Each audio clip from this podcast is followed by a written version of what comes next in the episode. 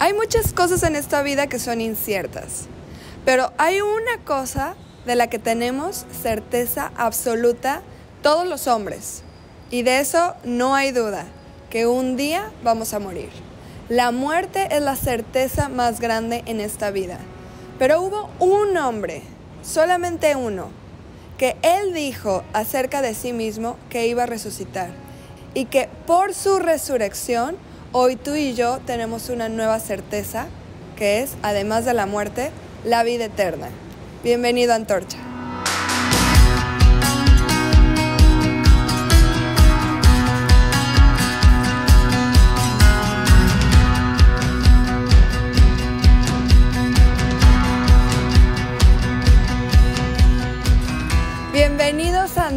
Antorcha. Hoy quiero saludar a toda la comunidad internacional que nos está escuchando y que es parte de este movimiento y que están siendo impactados con estos mensajes y llevados a conocer y conectarse más con Dios. Este es un día especial, es un día de victoria. Justamente hace dos mil años, un sábado, los discípulos de Jesús estaban tristes, completamente decepcionados y desilusionados porque su Salvador estaba muerto.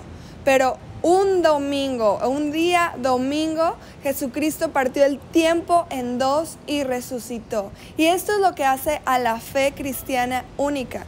No hay otro líder religioso que haya dicho lo que dijo Jesucristo acerca de él mismo, que él dijo, voy a padecer, voy a morir en manos de pecadores y al tercer día voy a resucitar. Jesús dijo, ven este templo, refiriéndose a su cuerpo, les aseguro que en tres días lo levantaré. La gente creía que era una locura. Los discípulos, cabe mencionar, que estuvieron con él tres años, viendo sus milagros, no creyeron en sus palabras. Y un sábado como hoy, todo parecía tristeza, todo parecía derrota. La muerte más cruel fue la que Jesucristo padeció injustamente. Y lo que parecía una derrota total y absoluta, un domingo se convirtió en la victoria más grande sobre la faz de la tierra. Que Jesucristo venció a la muerte y que Jesucristo sigue con vida y que Jesucristo nos extiende vida eterna y la esperanza de resurrección a todos los que creemos en Él. La crucifixión, eso es lo que hemos estado hablando en los mensajes anteriores, pero la crucifixión no está completa y de hecho no tiene sentido si no la juntamos con este evento que es la resurrección. La victoria completa de Jesucristo, de su misión, y de haber conquistado nuestros corazones y nuestras vidas se completa en la resurrección. Ahora vimos que la crucifixión estaba tratando con un aspecto muy importante y una necesidad básica del ser humano, que es la necesidad de perdón. En la cruz Jesús llevó, dice, todos nuestros pecados. Segunda de Corintios 5:21 dice, aquel que no conoció pecado, se hizo pecado por nosotros, Él tomó todo ese pecado para que nosotros fuéramos hechos justicia de Dios. Entonces ahí Dios lidió con nuestro pecado. Pero recuerden que la paga del pecado es muerte. Hay otra necesidad muy grande del ser humano y es qué va a pasar después de que morimos, porque todos tenemos esa certeza que vamos a morir. Fuimos desconectados de la fuente de la vida que es Dios. Entonces la resurrección es la respuesta de Dios ante esa muerte. Por eso dice la escritura, ¿dónde está, oh muerte, tu aguijón? La, la muerte fue envuelta en victoria y fue completamente absorbida por el poder de Jesús. Jesús la venció por completo y dice que todos los que creemos en Él seremos resucitados. No hay otra religión que hable de una resurrección como lo habla el cristianismo. Y parece una locura. La mayoría de creencias en el mundo tiene la creencia de una vida después de la muerte, una vida en el alma, en el espíritu, una vida que no la concebimos bien. Pero lo que Jesucristo vino a decirnos es, yo vengo a hacer nuevas todas las cosas, yo vengo a restaurar al punto que yo creé al ser humano y es que viva eternamente, que viva conmigo, que viva conectado. Y la resurrección es el inicio de esa creencia que tenemos en Él, que un día tú y yo vamos a resucitar y que en Jesucristo tenemos vida eterna a partir del momento de que creemos en Él. Y parece una locura, por eso los mismos discípulos no creyeron en estas palabras, porque parecía una locura. Si hay algo en común con los cuatro evangelios y aún con los historiadores es la tumba vacía. Y la tumba vacía es la evidencia más grande que tenemos como cristianos para creer en la resurrección de Jesús. ¿Sabes? Ha de haber sido muy fácil desmentir esta resurrección con el simple hecho de encontrar un cuerpo y poner el cuerpo de Jesús en esa tumba. Pero eso no fue lo que sucedió. Todos los testigos estaban de acuerdo con que la tumba estaba abierta y la tumba estaba vacía. Entonces, cuando ven esta tumba vacía, ni siquiera los discípulos creen. Ellos no saben qué pasa con el cuerpo de Jesucristo y María Magdalena, que es la que aparece en Juan 20, dice que ella cree que alguien se había llevado a su Señor. Era costumbre para los judíos darle al cuerpo esta sepultura y también lo ponían, le ponían ah, hierbas y aceites al cuerpo, entonces era normal que lo visitaban. Cuando María Magdalena va a la tumba, ella llevaba ciertos aceites porque quería ungir el cuerpo de Jesucristo y cuando ve que no está el cuerpo ahí, se, se conmueve y dice que estaba llorando, estaba muy alterada porque no estaba el cuerpo de su Salvador, además de que la crucifixión había sido también un evento demasiado traumático para ellos y no sabían ahora qué iba a ser de sus vidas. Ahora, quiero detenerme un poquito en la vida de esta mujer, María Magdalena. Si recordamos, de ella se dice en la escritura que probablemente era una mujer que vivió en la prostitución porque tenía la etiqueta de una de las peores pecadoras. Además, era una mujer de la cual Jesucristo había expulsado siete demonios, no uno, siete. Entonces era una mujer realmente tachada y segregada de la comunidad que nadie encontraba valor en ella. Pero en Jesucristo ella encuentra un llamado, ella eh, encuentra propósito y lo más importante, sanidad para su alma y libertad. Ahora, esta mujer estaba realmente angustiada porque ahora qué iba a suceder con ella. ¿Regresaría a su pasado? ¿Regresarían los demonios? Es por eso que la resurrección viene a ser tan importante. Otra pregunta que te quiero hacer a ti es, si tú fueras Jesucristo y tú resucitas, ¿a quién te le hubieras aparecido? Piénsalo. Eres Jesús, fuiste humillado, se burlaron de ti, no creyeron en tus palabras. Pilato, teniendo la autoridad, no te dejó ir. Ahora, ¿a quién te le hubieras aparecido tú? Jesucristo pudo haberse parecido al Sanedrín, que era el consejo de los religiosos, se le pudo haber aparecido a Herodes, se le pudo haber aparecido a Pilato, se le pudo haber aparecido a los discípulos que eran los pilares de la fe, pero escoge a una mujer insignificante y pecadora para que sea la primer testigo del evento más importante del mundo. El hecho de que Jesucristo escogió a María Magdalena como la primer testigo de la resurrección nos dice muchísimo acerca de su carácter y de su naturaleza. Él no fue a demostrarle a todos estos grandes políticos poderosos o a este movimiento lo que él dijo que era verdad, sino que él sabía que el movimiento de creyentes en él se movía a través de un corazón apasionado por Él, de un corazón con gratitud. Y Él escogió desde un principio, dice, lo débil de este mundo es lo que Él escoge.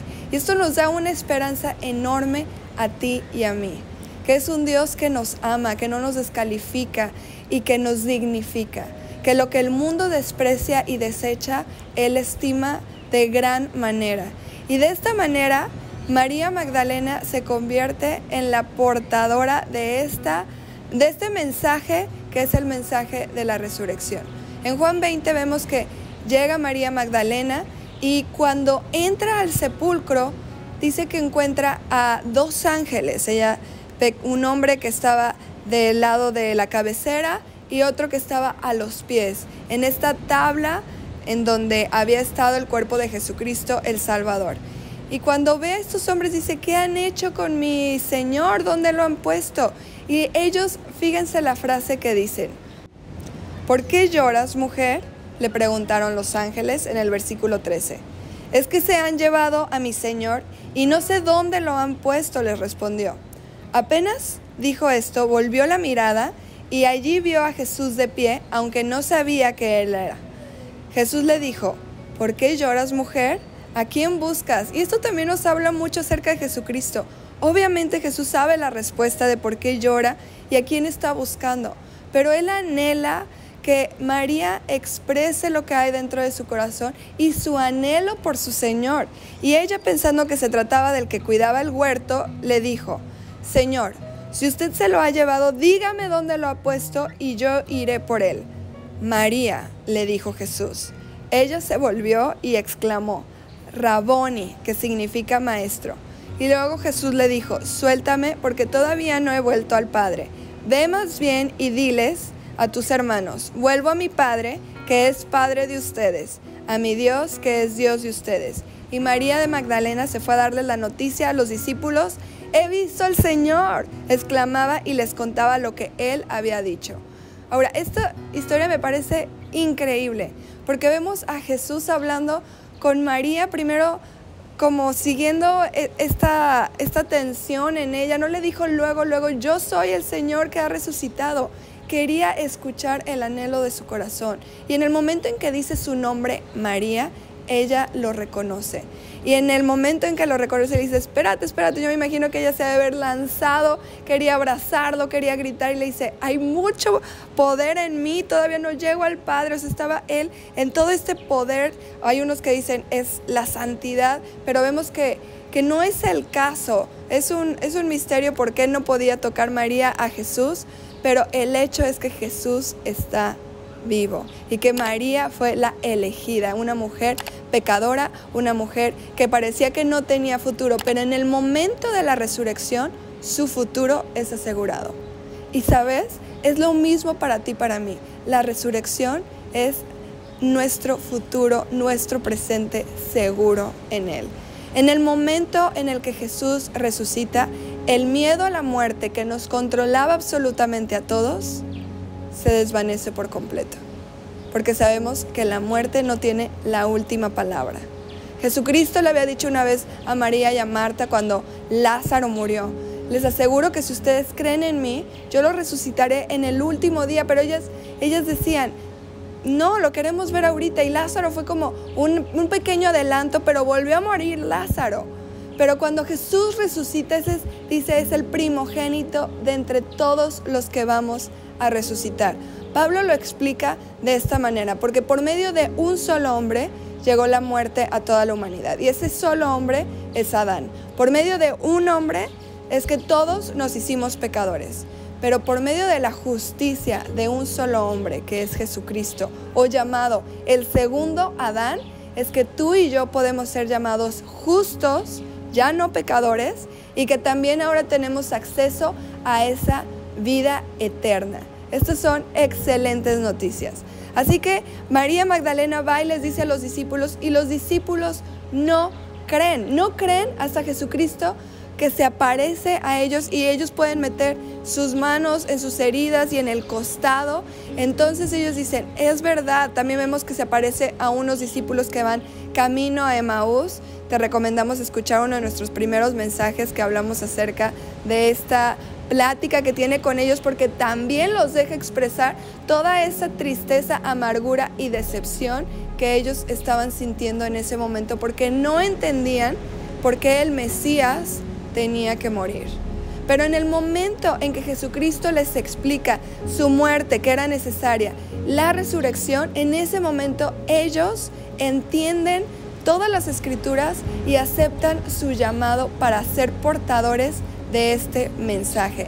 En Mateo vemos que termina el relato de la resurrección con Jesucristo diciéndoles, ahora vayan y prediquen y digan que yo resucité de los muertos para que todos se arrepientan, tengan perdón de pecados y vida eterna. Y eso es lo que tú y yo hoy seguimos haciendo y a lo que estamos llamados a hacer, a dar esa buena noticia de que Jesucristo está vivo. Él vive. Y me impresiona que en estos relatos de la resurrección vemos a Jesús aún comiendo pescado con sus discípulos. Jesucristo está en un cuerpo físico resucitado, en un cuerpo humano, y esto es único a la fe cristiana. Que tú y yo hoy podemos poner toda nuestra esperanza en Jesucristo y en que Él nos levanta de entre los muertos. Hablando nuevamente de las pruebas de la resurrección, ya hablamos de la tumba vacía, ya hablamos acerca de María Magdalena, pero algo muy importante que es prueba de que Jesucristo resucitó son la vida de los discípulos. ¿Por qué? Porque si los discípulos hubieran creído esta mentira o hubieran fabricado esta mentira como quisieron decir, no hubieran dado su vida por una mentira. El movimiento no hubiera llegado a como hoy nos ha llegado a través de la vida de miles de mártires que mueren por esta verdad. Ahora, fíjense bien, estos discípulos estaban completamente devastados, decepcionados, frustrados y habían vuelto a sus vidas anteriores. Pedro, Juan habían vuelto a pescar, Mateo había vuelto otra vez a cobrar impuestos. Estos discípulos que iban camino a Maús estaban decepcionados, entonces, ¿cómo explicas que estos discípulos decepcionados y atemorizados que se salieron huyendo porque no querían morir, ahora en un momento están dispuestos a dar su vida por el mensaje de Jesucristo resucitado, de que Él está vivo? Eso es lo que a muchos los ha llevado a creer en Jesucristo. Muchos hombres inteligentes tratando de buscar evidencias y pruebas de que la resurrección es un cuento, precisamente por estos relatos de los evangelios es que han llegado a creer, porque no hay manera de poder fabricar de esta manera tan increíble una mentira y que se esparza con tanto poder. Estos discípulos que estaban decepcionados, que no habían creído ni siquiera las palabras de Jesucristo, de un de repente se encuentran evangelizando por todos lados dispuestos a dar sus vidas. ¿Cuál fue el, cambio? ¿Qué fue lo que detonó este cambio tan radical en sus vidas? Y fue el que se encontraron con Jesucristo resucitado. En ese momento en que pudieron meter sus manos en sus llagas, en, los hoyos de sus manos, en la herida de su costado, que experimentaron que Jesús les dijo, aquí estoy en carne y hueso y comió pescado con ellos, en ese momento que ellos entendieron todo lo que había sucedido fue que pudieron ir y predicar el Evangelio. Y así termina esta, esta parte de la resurrección con Jesucristo enviándolos. Pero ¿cómo pudieron ser enviados si no hubiera sido por el Espíritu Santo que recibieron, que vamos a ver más adelante en este día o en esta fiesta de Pentecostés? Pero esa es la evidencia también más fuerte que sugiere que los discípulos jamás hubieran podido dar sus vidas por una mentira, que ellos no pudieron haber fabricado este cuento como se cuenta, que dice que los judíos inventaron que los discípulos se habían robado el cuerpo y que ahora estaban diciendo que había resucitado. Pero los discípulos jamás hubieran dado sus vidas si hubieran tenido que fabricar esa mentira. Entonces, esa es otra prueba enorme que tenemos de que Jesucristo resucitó. Y ahora, otra prueba es en Hechos 15, cuando está Lucas hablando acerca del concilio de los líderes de este movimiento cristiano, vemos que estos líderes hay una eh, atmósfera de humildad y de igualdad que no se vio antes de la crucifixión. Antes de Jesús ser crucificado, vemos a los discípulos peleándose por quién era el más importante entre ellos. Ellos decían, a ver, ¿y quién se va a sentar a la derecha de Jesús en su reino? ¿Y quién va a ser el que tenga más poder en el reino? Porque ellos seguían pensando en un Jesús militar que iba a derrocar a los romanos. Pero en el momento en que entienden que esto no es y que se trata de resurrección, vemos a esta iglesia primitiva sometiéndose en humildad los unos a los otros y a la guía del Espíritu Santo. Y esto es una prueba más de la transformación que Jesucristo vino a traer con la resurrección. Ahora, para ti, para mí, ¿cuál es el impacto de la resurrección? Como en la vida de los discípulos, como en la vida de esta María Magdalena, es la esperanza. La esperanza de que no tenemos que seguir siendo esclavos a nuestros pecados, que nuestro pecado efectivamente tuvo un y fue en la cruz, pero que ahora podemos vivir en libertad como hijos de Dios, creyendo en esta vida eterna que se nos extiende desde ahorita y para mañana y sin temor a la muerte. Lo que más mueve al mundo es este temor a la muerte. Es por eso que hay tanto control y tanta manipulación. Pero la vida en Cristo se trata de rendir el control y de creer en un Dios que está con nosotros en todo momento y que ha vencido lo peor que nos podría pasar y lo peor que nos esperaba, que era la muerte. Así que te invito a que te quedes a la siguiente sección de Hazlo Vida. Gracias.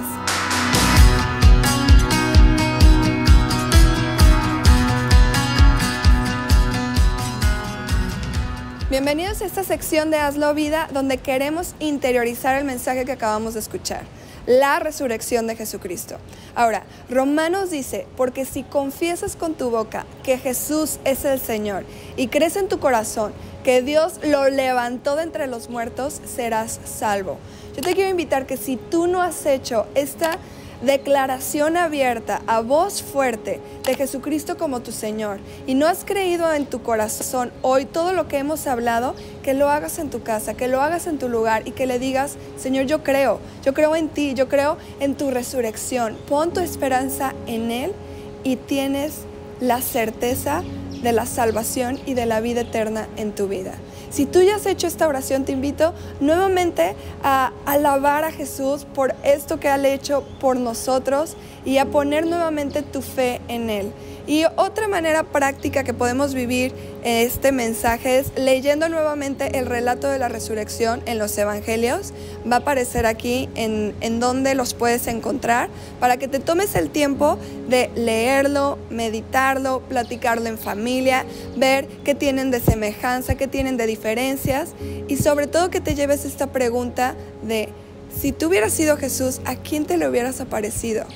Y el hecho de que se le apareció a esta mujer, ¿qué te dice acerca de Jesucristo? ¿Qué te dice de su carácter? ¿Y qué te dice a ti? ¿De quién eres tú para Él?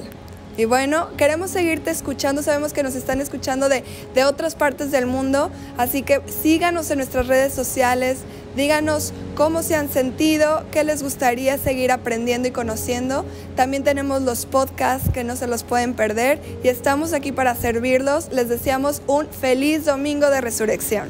Saludos.